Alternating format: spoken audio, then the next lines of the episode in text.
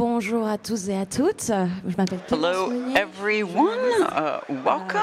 Nous allons aujourd'hui parler de questions de And so today we're going to be talking about the environment and music, uh, ecology and music, and how uh, Uh, if there's musicians and other players uh, can participate in this. Uh, so, just a word for the uh, translation. We've got French and English going on ones over there at this talk. direct translation.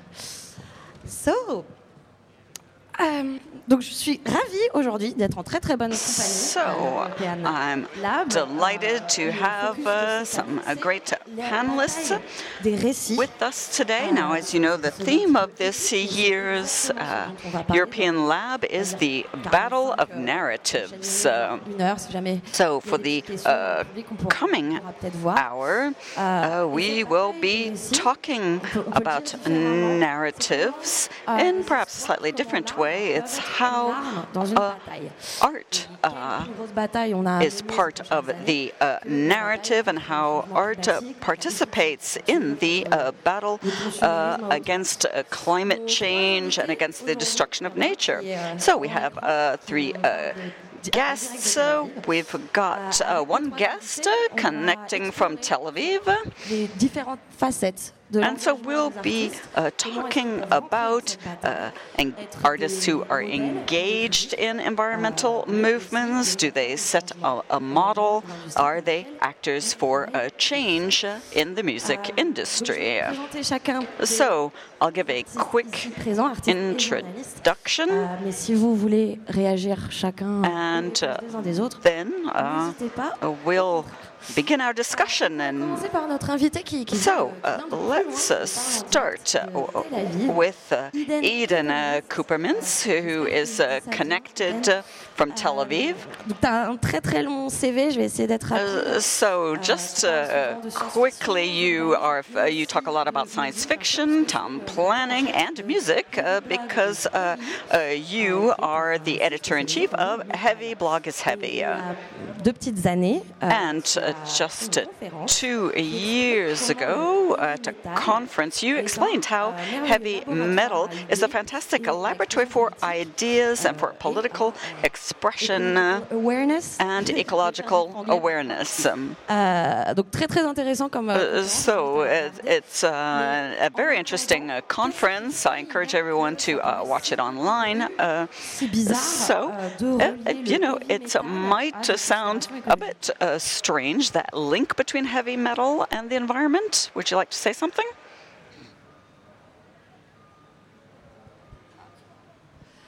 Uh, uh, Eden Kupermintz, uh, I'm not. We can't hear you. I don't know if you can hear the translation, but we need to hear you. I can hear the translation, but you can't hear me. Yeah, now we, can we hear can hear you now. Oh, it's good now. It's good Yeah. now. Go ahead. Awesome. So yeah, I agree that it's not the most natural of topics, but I think heavy metal has been interested in the future and the future of the planet ever since it started. It, was writing and thinking and singing about what is to come with humanity. Um, so naturally, as climate change started to become more popular in the 80s and the 90s, it started feeding back into heavy metal and its ideas. And that's really where the connection um, started. And of course, science fiction is also related because it's about the future. So that's where all of these topics intersect. Et pourquoi c'est important pour toi euh, en tant que, en tant que So, journaliste en for tant you as a, a, a journalist and head of a media, why are you interested in putting an accent uh, on that and that heavy metal is not just about uh, people screaming into a microphone? So, why are you so committed to the other aspects? That's a that's a great question, and I think it comes down to narrative, like you said, like the topic of this entire conference. Dealing with climate change and changing the way that we live now is partly about telling a story about who we want to be, and changing the narrative about how humans can live on this planet with nature, and art and specifically music is a big part of how we tell that story. And whenever we make art and whenever we make music, especially, we can't not be political. All art is political and all music is political. So the reason that I put an emphasis on on this idea is that the emphasis is already there, right? When someone makes a metal song or a pop or any other any other kind of genre, they're inherently talking about the story of who they are, how they want to be, what kind of world they want to live in. And I think it would be more interesting, but also important politically for us to pay attention to that and not just you know focus on how it sounds, but also what narrative is it is it telling us. Il y a aussi quelque chose dont tu parlais euh, dans cette conférence. And in your conference, uh, uh, and I think uh, Camille uh, will be interested in this point as well, you said that uh, heavy metal is a way to uh, give reality a new dimension, that it goes beyond, of course, obviously, nature. It's an enchanted nature in a way way. So it's a very positive ecology, a joyous uh, side to heavy metal. Uh, and, and, I think this is something that you might uh, hear with, you know, in the Nordic Viking songs. What do you think about that? Yeah, that's a good point. I think, you know, today we live under this illusion that man, humans, and nature are somehow separated, like we're two different parts of the planet, which is of course not, not true. Right? We're all part of nature. Nature is not something that lives outside of us. And metal does a really good job at breaking down the barriers between the human body and the natural body. It sounds like a horror film, right? Like a plant merging with a man or nat- or an animal merging with someone. And metal really likes horror and science fiction.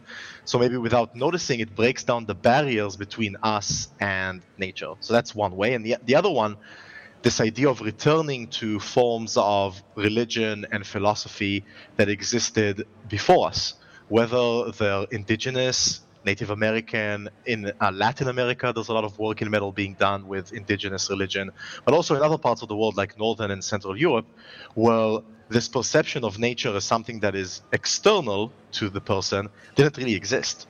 So when metal talks about those topics and how we're all part of this big chain or, or, or of nature and, and the world, they're doing it because it's cool, right? They like how it sounds and it's it, has great imagery like Vikings and magic and stuff like that.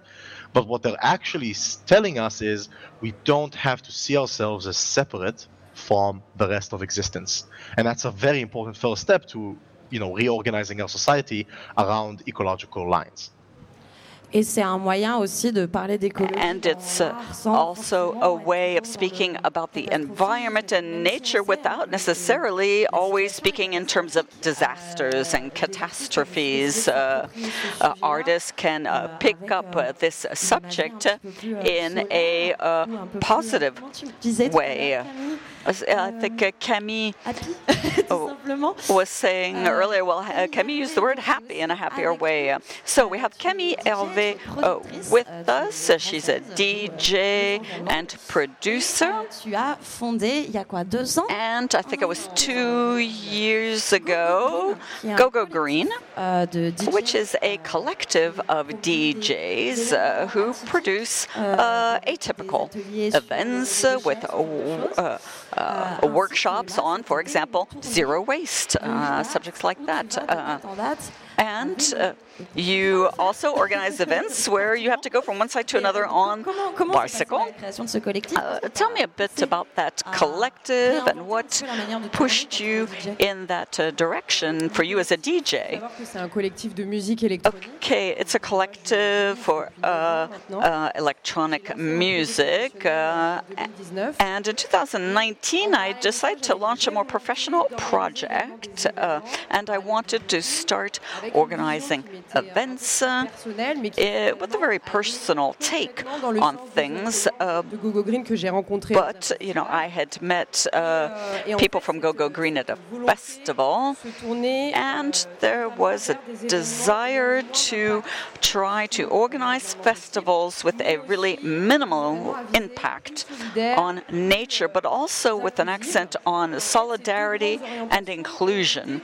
And so all of uh, those commitments uh, converged here in GoGo Green. Uh, we did events uh, in partnership with associations uh, uh, in third places in Paris,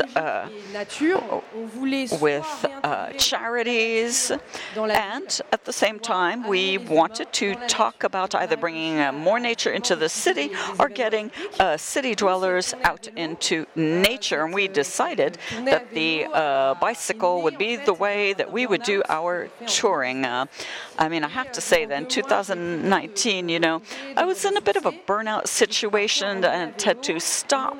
And I decided to, to do a, a, cycling tour across France. And that's when I decided, well, can I bring together then my passion for, for music with a cycling tour? So that's what there was the idea behind uh, this uh, event. Uh, for us, it was a great challenge, and I mean, it's a physical challenge as well. But it was an incredible experience uh, to uh, connect with others, uh, uh connect with uh, nature, for example, in the Basque territory. It, it was a, a, wonderful experience, and so, you know, this time we really wanted to involve the audience as well, because the tour was mostly the professional participants. Um, and so now we're putting together different uh, tools, for example, to help people participate. We send them packing lists, for example, to uh, come along with us. Uh, and so I think it's a different uh, type of event, particularly in the electronic musical field. And we uh, know that our audience are often, uh, you know, committed to uh, matters of nature. They are often, uh, you know, have a strong environmentalist bent uh, as well. So we were uh, pretty sure we would have an audience uh, there. And so this was a great way also to get audiences at these types of festivals to become more aware of, you know, the problem of trash at festivals and other things like that. Well, and as Eden was saying, it's also about recognizing that, that music fans, well, they are people with a whole lot of uh, interests and uh, commitments, and they're not just functioning in a bubble. Uh, uh you have talked about your project before, and I think someone has asked you about, well, what's the business model for this? Uh, and, uh, you know, and I think uh, some people have said, oh, you mean it's a business as well? Is that something that people often ask you? I mean, or is it, as some people say, it's either a bit Amish or hippie inspired? You know, are you often confronted with this question that people um, call you a hippie. Ton t-shirt parle de lui-même aujourd'hui, mais.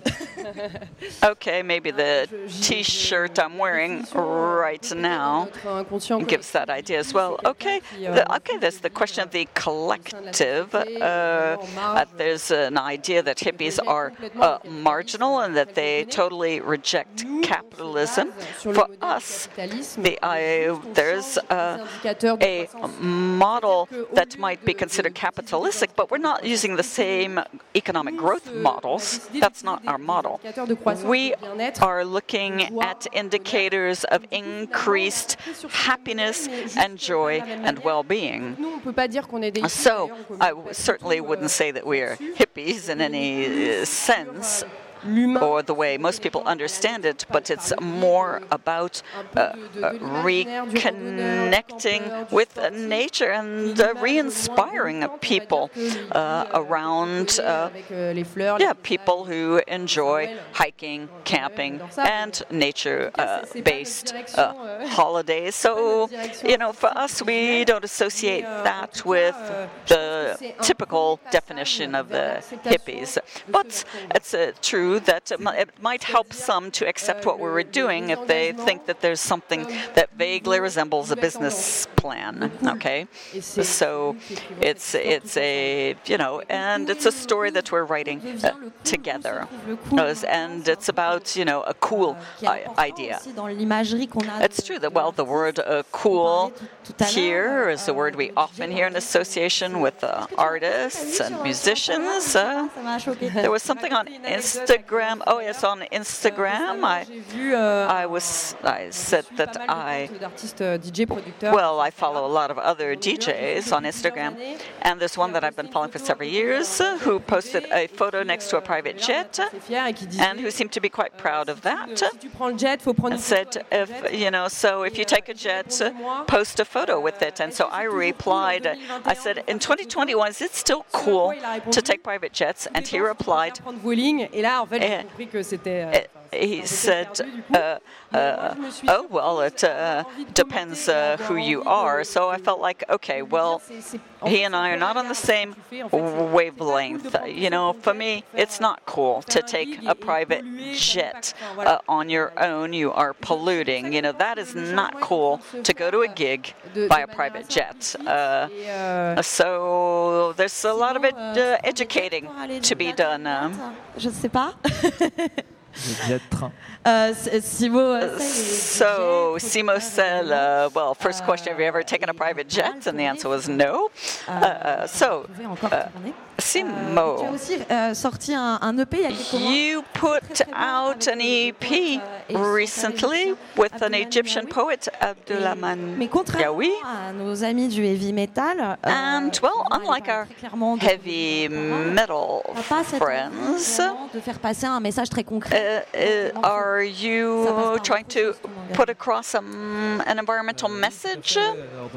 Well, it's uh, true that that's not the main accent, and it's true that um, uh, music isn't always carrying a message. euh, For me, with electronic music, for me is very much about dancing to strong rhythms, and that's what has always inspired me. So I'm yeah, I'm not convinced that there is always a message behind this, but at the same time. Euh, le fait d'aller en club, c'est un. the it's uh, true that well, uh, you know, clubbing and things like that is also an important gathering moment uh, uh, for young uh, people. It uh, is a forum and a venue uh, that has been, of course, uh, very much missed in this past year. But I'd say, for me, the message has to be present through actions. Uh, I created a label recently, Records, Records, uh. Temet uh, Records, Donc le label Temet euh, so Temet Records. Pour l'instant, je vais sortir And, principalement des artistes locaux. I'm trying to uh, help promote local uh, musicians and artists in my region, uh, in the Nantes area. So I try to organize uh, workshops and master classes to reach out to young artists uh, in that way. And so I think that's also a good moment through this type of actions to, uh, because yes, music is part of a bigger picture. So, you know, can-. So, you know, if you're talking about sustainable development, you know, signing a petition is all very fine, but if you're, it's all very fine, but if you're driving around in a polluting car, well, then what's the point? Uh, So, you know, we can't always uh, absolutely uh, be role models in everything. But at the same time, uh, there are efforts to be made, and I don't think it's about uh, uh, shaming or blaming. I, you know, I, you know, I prefer that everyone look at what they they can do themselves. And it's true, well, in the past, you know, with the pandemic, it meant that we were suddenly confronted uh, with situations where we couldn't necessarily even continue to uh, comply with our, you know, personal notions of what we should be doing for the environment. Uh, uh, well, yes, and now we are hopefully emerging from the uh, pandemic. uh, so, you know, we we need to uh, get back uh, to environmental practices. But it's true that people right now they just feel like breaking out and doing and enjoying freedom and doing things uh, without uh, uh, thinking about that sort of thing. So earlier, you mentioned that you organize master classes and workshops. Uh, could you tell us how this is connected to uh, uh, the environment, or is there an environmental aspect?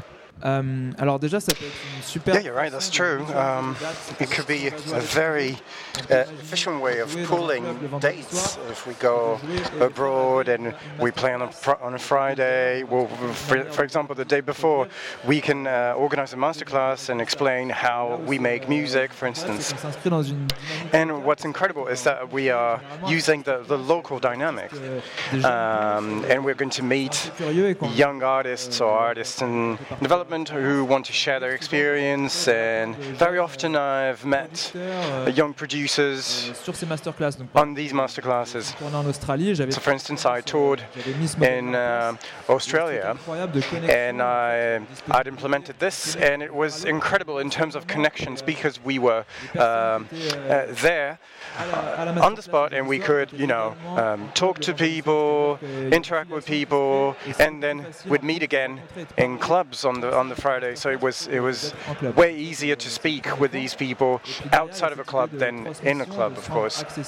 And then there's, this notion of, of sharing and of transmitting knowledge, and I've done that quite a, quite a few uh, times, and I do that um, on a regular basis in Nantes, where I'm from, and and a lot of of uh, DJs that uh, I work with, and I can meet new artists, and sometimes I, I want to sign them in my um, label, my company. en se rendant accessible et en faisant, en montrant, parce qu'il y a aussi. ça, And- c'est- généralement, quand il y a un You artiste. know, it, also takes down the myth that's et- around a, a- an artist, because very often a lot of people will, will, will think, uh, well, you know, I'd, I'd never be able to do what they do. But for instance, in Bristol, a lot of people make music and it, it seems normal. Everyone creates music, and so there's this kind of, of dynamic and of DJ momentum uh, in in Bristol. And, and, and, and you're right, it br- takes down this image of, of the um, superstar DJ and who becomes even a, a bigger star if there are lots of, of, of gigs that are planned. And so you measure how successful he or she is in function of the uh, the number of, of gigs that, that they have. So it takes down this image, right? Yeah, you're right. Um, The notion of taking time as much as possible tu, parlais de. and make yourself accessible. vrai que c'est- en fait, c'est c'est ça le Um, and you were talking about the fact of, of becoming a star, so so to speak, and, and, and tarification qui est, euh, qui est This- qui continue à thing or this uh, glamorous thing around around DJs artiste de musique i- électronique is something that's very um, present these days. And, and but what, what's what's important for a DJ is, is to you know to do two or three gigs mon but on a, on a weekend. And when I decided that I wanted to become a DJ, a professional DJ, that's that was one of the factors I, I would identify with um, other artists. and it was part of, of, of who they were and i'm not blaming them for that but the idea is to find another another pattern and make it more sustainable instead of uh, flying and, and do two to three gigs uh, a week and, and so you talked about this in the newspaper libération uh, and you published uh, an, an article was published uh, le temps français. and Euh, Continuons à être DJ, mais pas n'importe comment. The, the, title was let's Tout ce que tu let's keep écrit là, hein, les uh, résidences, les workshops, being DJs, but but not like this. So you were talking about less pour les artistes. exclusive Je sais pas si c'est quelque chose qui se fait contracts. aussi, euh, dans les festivals de I don't know if it's something that's going on in the, the, um, the heavy metal uh, festivals, saying, right, if, if you come and play uh, in my festival, you won't be able to play in other festivals for six months, which prevents artists uh, touring around the area. Yeah, I think in heavy metal as well, there's a lot of questions around, you know, what is the price of the art that we end up making, right? Like, who gets um, not, not necessarily hurt, but maybe excluded, or who do we make our success on top of? So, for example, there's a very big French metal band called Gojira, um, incredibly famous, maybe the biggest French metal band right now. And all of the, the work that they do with their fame has been in the last decade or two around environmental issues because they say, you know, we as Europeans benefit from some of the horrible things that are happening to the environment around the world. So, for example, they work with indigenous activists in, in Brazil fighting for the rainforests. They work with Sea Shepherd, um, you know, fighting against whaling and stuff like that. And they use the big uh, stage and echo chamber and, and following to raise awareness for these for these issues. So I don't think there has yet been that sort of limitation where you can only play one festival a year or two festivals. Although I've heard those initiatives, they haven't really made it into into heavy metal quite yet. But the awareness of you know musicians need to use their stage and need to use their following to talk about these um, problems that they're directly benefiting from is something that has been very very popular recently and you mentioned the the pandemic that's I think was a trigger for a lot of this, right? Suddenly musicians started playing from home. A lot of them have studios in their home. You know, big big musicians. One of the biggest examples is uh, Devin Townsend, a Canadian metal musician. He just started filming with with an iPhone in his studio, and suddenly he realized I could have done this forever, right? Like I could have done this for the last ten years. But it took the pandemic to make me rethink the patterns of how I live my life and what shows are and what they mean. So now he's even talking about, even though he can tour again in, in certain areas of the world, he says, maybe I won't. Um, maybe I'll just keep doing it for my home because it's more ecological and it's cheaper, and I can stay with my family. I don't have to spend so much time on the road. So it's really interesting how you know the pandemic changed um, these patterns and maybe made a lot of progress in, in making musicians think differently about their art, physical locations, what is possible and isn't possible to do in our homes. Uh, one last story about Devin Townsend. He realized he needs a camera that will do a pan shot so that you could see all of his like instruments as he's making music. So he just took a fan, like a normal fan, and he glued an iPhone to it, and he set the fan to turn, and that's how he got the pan shot. And he was talking about like how the pandemic forced him to think outside of the box. So maybe that's something that we can bring that energy to ecological impact as well. Oui, autant, autant la crise du Covid est aussi une énorme crise écologique, well, of, of course, uh, um, the pandemic is an, is an enormous um, environmental crisis, but it, it, also pushes boundaries and it, it, encourages you to release that, that article. Well, you're right, uh, Simon says, um, well, it's an emotional shock uh, and it raises questions, and we can use that energy to move forward. And I was asking myself myself a lot of questions um, because I, I, toured a lot um, in the last three years, and every weekend I would change city, etc. And and that was something that I was questioning, but I would keep doing it because you know I, I, I was I had this this idea of building my career, the uh, the, the the fear of not touring anymore, and, and when everything stopped, and when lockdown came in, well, there was this, this violent shock, and I, it was burning from the inside, and I really wanted to position myself.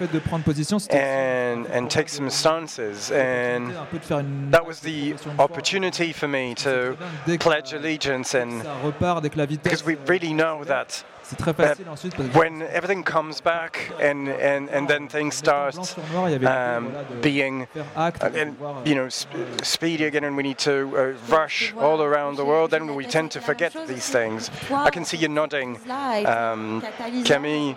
Uh, did it did it make you realize that you had to commit to some new things, or was it uh, was it something that you had before? Well, we created Go Go Green just before COVID, so this um, period period when we needed to stop everything made us think things in depth. And then the, environmental issues and solidarity were our objectives in the events that we organize. So from that moment on, um, we had to rethink and reshape the events that we wanted to create, and it gave us, granted us more time uh, to dedicate to producing, to creating music, which requires a lot of, of energy. But at Go Go Green, um, we actually uh, went with the flow and we surfed the the wave of of COVID, so to speak. We seized that as an opportunity to take some time and think. And it was really helpful because um, after COVID, um, well, the tour tours are starting again. We're, we're going to organize Go Go Green Showers. That comes from Denmark. Avant le week-end, ils partent And euh, apparently, at the euh, weekends, they go, euh, aller à des um, to the countryside in the nature and they merge this with with uh, cultural events and we want to do that in, in elderly um, euh, health centers and we're working on uh, also on tourism and on zero waste events. Of course, it's going to take a lot of time.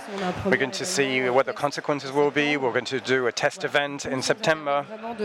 So, you know, it, uh, it helped us implement that strategy. Well, since the beginning, um, Clément says uh, we're talking about refusing some concerts and, and some trips. Well, that's one part of it, refusing some things. But it's not only this, it's committing to, to or embracing this cause. Also, um, represents and, and, and goes together with creating things. Is it only refusing things, or does it ha- is it related to creating other things? Je pense que c'est Well, Simon says that. important. C'est un point sur I think it's a very important point. We need to be very cautious On renonce pas vraiment. euh, because we're not on re- renonce pas à un modèle qui nous. qui- refusing a certain pattern there. We're not rejecting the pattern. We're trying to find some new ways of doing things. And sometimes it can be quite complicated to implement this on a day-to-day basis. forcément être dans des positions. because um, we're going to be in positions where there'll be some contradictions. It can't happen um, from one day to the other in a glimpse of an eye. We need to do it step by step. On peut être attendu en And sometimes people have expectations around us. And so we need to, find, and it's a real challenge, finding the right things. We're, we're changing paradigms. On va oui trouver un moyen de, de se. de- que je disais tout à l'heure qu'il fallait. I was saying earlier that la starification du DJ. the, fact that uh, DJs are becoming stars, it's, it's a dynamic that we need to reverse. And that's something that we're doing. currently, Instead of talking about refusing, rejecting things, Une artiste qui s'appelle Geeksta. there's an artist uh, euh, whose name is exemple, and she does it very often. Uh, for instance, she takes the bus to go from Berlin to, to Malaga, or she hops on a train, and then she tells what she goes through. during these 36 hours. She says that you know she visited um, um, Köln Cathedral and that she met this or that person, and even when you take the time, things happen. So we, are closing doors, we are rejecting some things when we uh, refuse uh, this um, traveling so quickly, but there are other doors that open. And for instance, when I when I toured car- il y a- il y a uh, cargo, en fait, the um, California, I went there by cargo pour des personnes qui voudraient voyager en plus. on a ship, and so you can book your spot on the ship, and and so so it's like hitchhiking on a boat, right? Well, that's that's what it is. That's what it is basically. Donc moi, il y a l'idée vraiment, ça m'est arrivé. And so this idea trop bien parce que uh, j'ai la chance really de faire du son. uh, came to my mind, and then I thought, all right, well, that's that's great because you know I can make music while doing this. So you know, I, I'm. C'est que je vais aller là-bas, je vais rencontrer well, the first thing I thought was, all right, well, I'm gonna go there. I'm gonna meet the, the guys sur le bateau, in the crew, and I'm gonna make music on the boat. t'es en pleine mer, And you'll be able to see, to watch the sea. You're in front of the fait, c'est juste trop cool et ça me donne trop envie. of the sea, and of course, uh, I thought it was this was awesome, and it really made me want to create something, and it becomes something sexy and desirable. Euh, Camille, what's your take on this? que le- L'idée de renoncer à quelque chose The idea of of, re, of having to qui amène un peu stop doing something in this limitation, this constraint. la question à quoi est-ce is sometimes quite a, a, tough question. Then we start thinking, all right, well, what am I stopping here?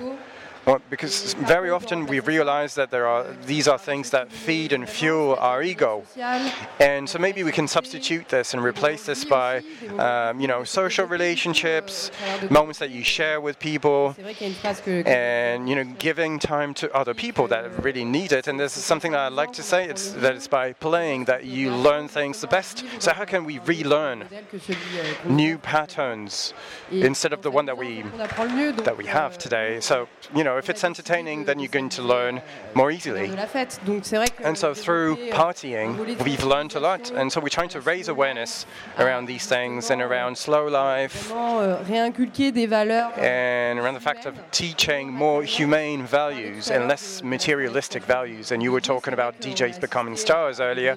Uh, we've seen that. We've, we've seen mm, people, you know, getting carried away by this, uh, and especially on social networks when they became brand ambassadors and they, they become ambassadors of, of marketing and of consumption society, of the consumption society, and that's what leads us to modern slavery, to what's happening to the environment. And so that's why these topics, if you define yourself as someone who promotes these values of uh, environmentalism, you're going to write and build new narratives. And this, uh, something I'd like to add, Simon says, and I think that it's also important beyond the fact that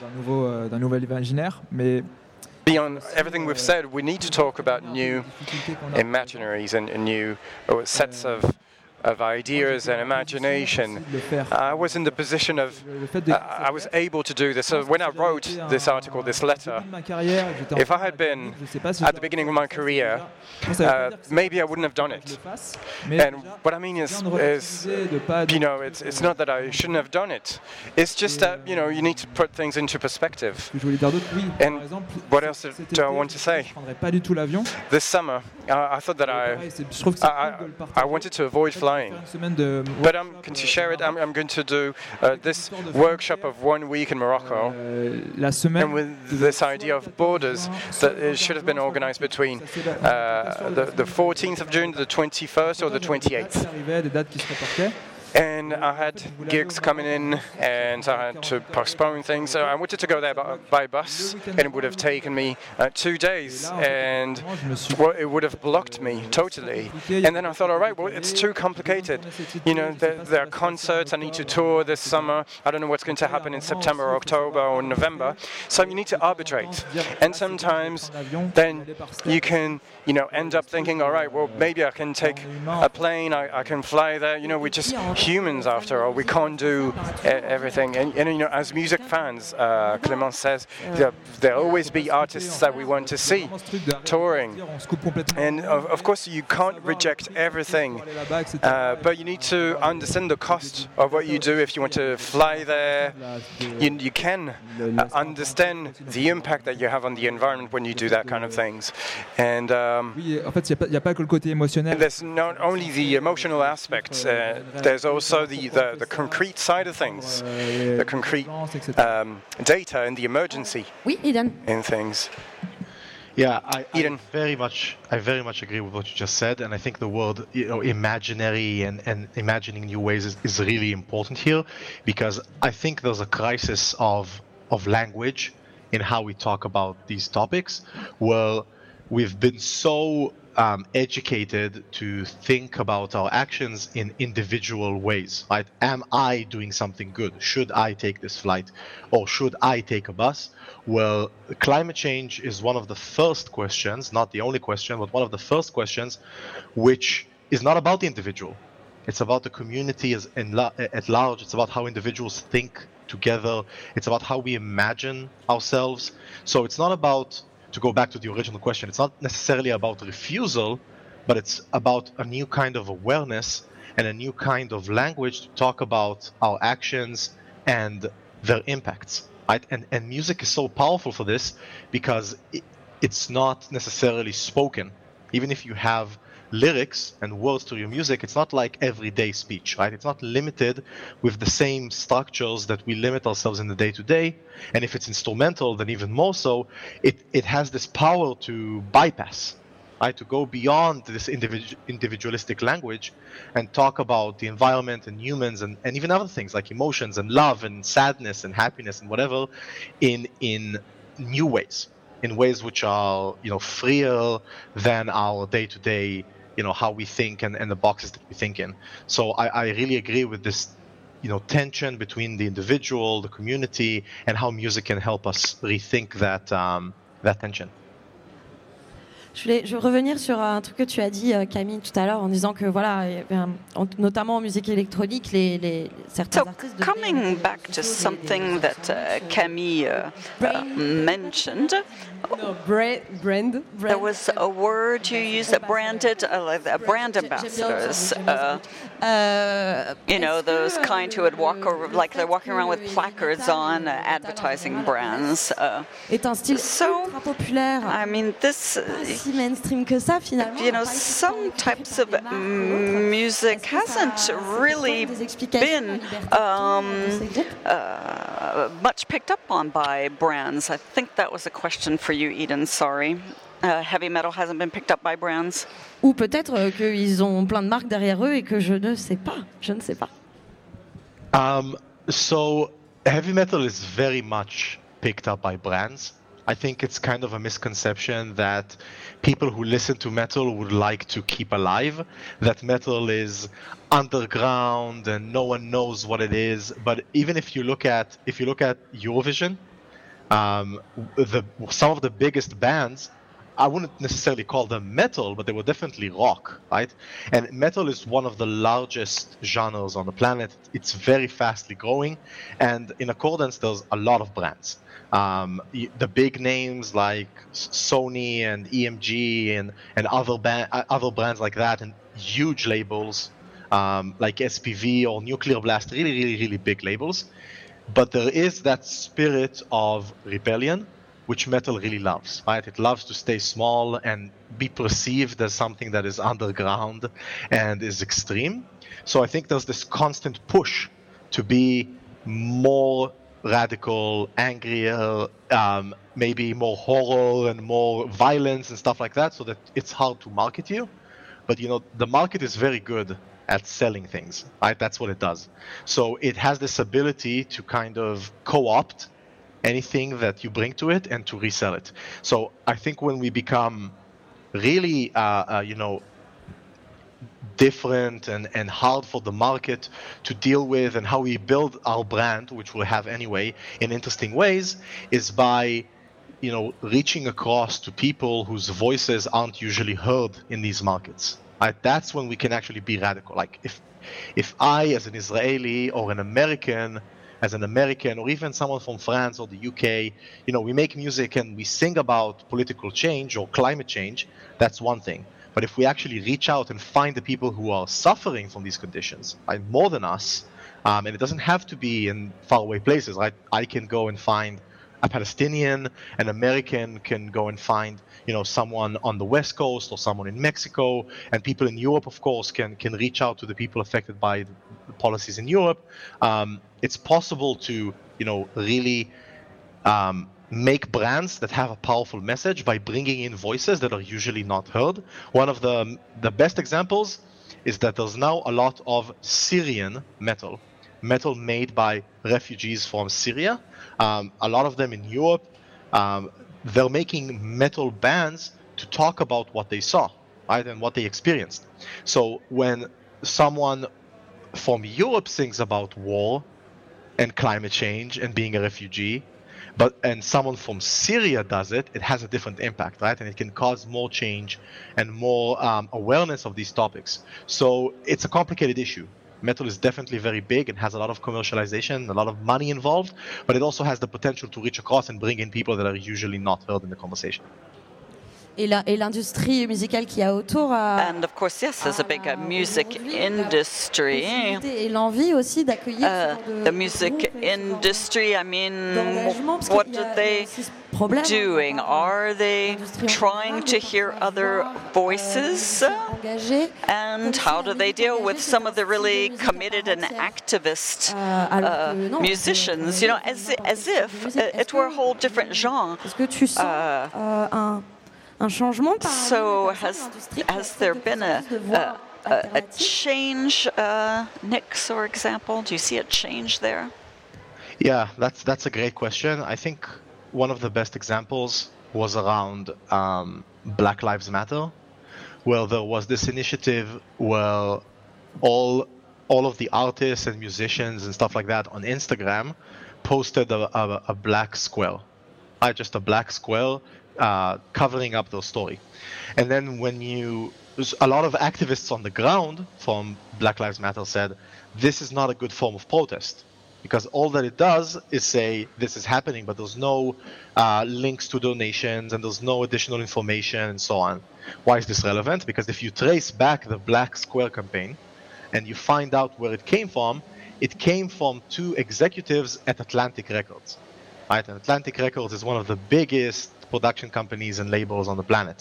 So their perception of what activism is is very different than what activists actually want to do with their platforms, right? So that was a really good example of how this huge music industry they see the potential in exposure in social media in contracts with activism and how people are more committed and we as musicians and journalists and fans we need to demand that it's better than that, right? That it's not just a brand posting a black square, and it's not just um, you know some horrible corporation posting the rainbow flag for Pride Month, but that there's something more. That, like we said, that new voices are, are being added. So it's a question of what artists do we sign to our label? Which artists do we cover on our blogs? In, in my case, when we collaborate with producers, who are the producers? So the questions are many, right? How can we um, center actual voices um, coming from the ground instead of falling for these really big and beautiful marketing campaigns.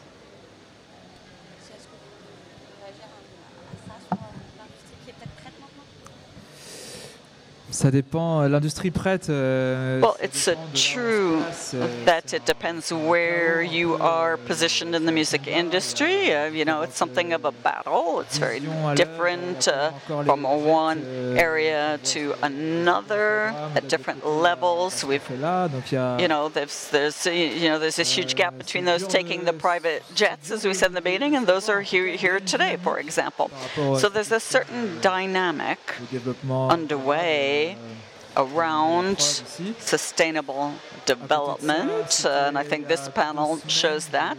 But for also, for example, a friend of mine got a reservation to perform in Spain with an exclusivity clause of two years. Um, this, uh, you know, was really surprising. Here we were all enthusiastic and optimistic. Uh, but, uh, you know, I was given a piece of advice. You know, if you want to be a militant for something, then you need to uh, organize, be part of a collective, in fact. And so, uh, you know, I, I do go around to roundtables. Uh, I work with the Shift Project, for example. It's a think tank on a carbon-free economy. And so, Euh, c'est un, un, gros chaos. Euh, so once again, you know, the, the context is uh, uh, very mixed. It's almost uh, chaotic, but the, you know, there are some battles to be fought, uh, certainly. Des armes. Tu parlais de se mettre en collectif. So you talked about uh, participating in a collective. Now, Camille, her T-shirt says, in fact, there will be no music on a dead planet. so that's interesting. Euh, et qui est un, un réseau comme plein And and and, and uh, you participate in a lot of different uh, qu'est-ce que c'est networks. Uh, I know. Tell us a bit more. Music Declares Emergency, qui est So, uh, music declares an emergency, which emerged in the UK, euh, un fort succès and uh, that had immediate success. It's an association déjà that, faire uh, rencontrer tous les acteurs de la musique does engagés outreach uh, to uh, artists committed to the subject uh, to try to transform the music industry, to make it more sustainable. faire des choses Uh, so the idea is to get them to come together and do things together. So to really build a coalition with some concrete goals within a set time frame. Uh, uh, we know time is running out.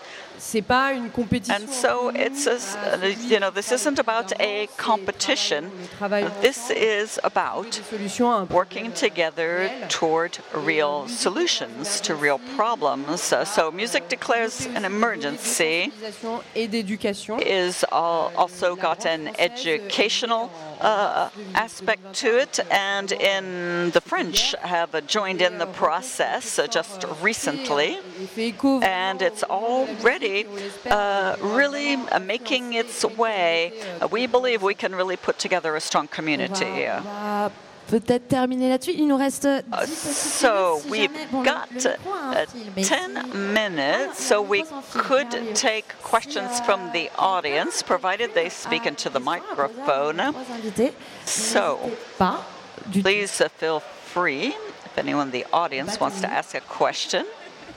Okay, let's not have any fighting for the microphone. Non, And- bon, and people have their mouths full anyway because they're eating. Euh, But mais uh, oui, en tout cas, euh, je voulais qu'on parle. euh, Oh, uh, well, then personne, non pas I'll pour lui faire la pub, come back with uh, some of my uh, différentes, plein de questions. Yes, there's a lot of networks, a lot of plus ou moins associations out there, more or less sur tel type de structure, sur les specialized. On, you know, there's Euh, il y a des associations of festivals, vraiment en train de se monter, là. etc. We're seeing more and more movements emerge. Si vous intéresse, n'hésitez pas à vous. And, uh, you know, we Uh, certainly encourage our audience to get involved. Tu- tu es Uh, le Shift Project, euh, so, qui est un centre de ressources. euh, Uh, we heard mention of the Shift uh, project. They're a great research, uh, resource. So, what il y a have you done with the l'artiste, ça, ça m'a Shift? communiqué, Il y a l'engagement de l'artiste sur les textes. So, is there what is the commitment of the artists who participate in this? Uh, personnel entre guillemets. so, because it's not just in your professional activities, is it? Quand j'ai écrit ma lettre ouverte, l'année Well, when I wrote my open letter last year, Jancovici, qui est I sent it to Jean-Marc Jancovici, directeur du Shift who Project. is the director of the Shift project. personne qui s- c'est- donc c'est une personnalité publique. He's a he's a political euh, figure, uh, recognized media, figure. donné envie de me bouger, donc j'avais and juste envoyé ma it was really euh, listening to him that I got motivated, and I really just wrote to say to him that I had been inspired uh, by what he was doing, that I myself wanted to be more active, and he replied to me Euh, bah, il était content de voir ce genre that he was happy uh, to see the type of things that I was doing, and he he uh, asked me if I would uh, keep uh, the Shift project informed about what's going on in the cultural world, uh, because the Shift project uh, project is all about promoting a uh, carbon-free economy. And they have a very scientific approach to this. Uh, it's a very empirical process, uh, the pro- uh, project. Sorry. On enlève tout le côté émotion. And so, you know, it's like moving away from the whole emotional, even political side of things. Uh, uh, you know, we know uh, the uh, figures set out by the uh, Paris Climate Agreement, uh, but in the Shift project, uh, they really plunge into the detail of the figures, culturel, on a and in the cultural uh, field, well, they're missing data. They're missing data to know. So how do you do your uh, carbon balance sheet? Uh, you know, if uh, it's uh, for the smaller uh, businesses, like in the music industry, it's often the smaller businesses. And it's not an easy thing to do, to calculate your carbon uh, footprint. And so I started doing outreach uh, to learn from organizations that are, are doing this very well. In fact, euh, uh, donc voilà, il y a une discussion qui se fait. so the, the ball is rolling.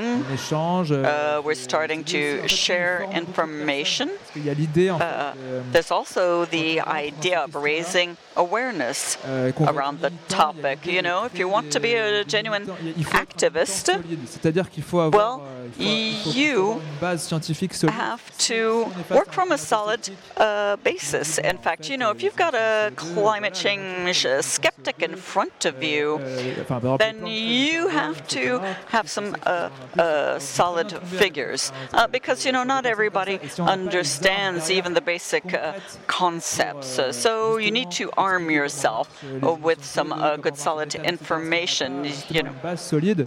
so it's uh, it's important to educate yourself if you want to be a real activist. Je sais pas si derrière on le fait sans avoir les. You know, we have to be able to euh, respond to people's misunderstanding. And so, in the Shift project, uh, they have people who train uh, activists, and it's a lot of it is about uh, really having at hand uh, the solid information. Eden, you uh, mentioned Gojira. Est-ce que euh, il y a des bon qui n'est pas un artiste hein, So, euh, tell me, a des artistes qui vous uh, vous are there any artists who have particularly euh, influenced uh, euh, uh, sur votre engagement et vous dire ah, you, ouais, en fait aussi je vais le dire publiquement uh, that et, uh, euh, you know pushed you in this direction and you don't want to just stop with your own individual efforts, that you want to des do more qui vous ont inspiré? outreach? Any artists who inspired you? Euh, moi, je sais que c'est surtout beaucoup d'amis et de collègues Well, artistes avec qui Uh, je a lot of uh, friends and uh, uh, artists that I know, well, we realized that we were in agreement on many of de these points. Satan souvent. Donc c'est Um, on était toujours un peu And chacun un peu dans nos- it's true that sometimes you're doing et des fois, things in your own corner. qui me demandaient si on um, venait, genre, au moment où j'ai But, écrit ma lettre, you know, I euh, started to realize that it was time to step up pris de l'information, etc. and be more active. Et, euh, donc ouais, c'est plus dans mon entourage, c'est comme ça que So s'est it's really just people around me who inspired me, people that I know personally. Uh, Euh, c'est c'est une artiste. euh, well, for me, it was a Canadian artist, uh, BLOND:ISH, uh, who's very committed, uh, who's uh, got the um, anti, an anti-plastic uh, movement. Et tout ça dans une Uh, idée très très and qui uh, est but it's a you know it's a it's a she has a very cool approach to it in fact uh, you, you know it's not a shaming approach you know it's a way to do it and there's a happy way to prove it what about you eden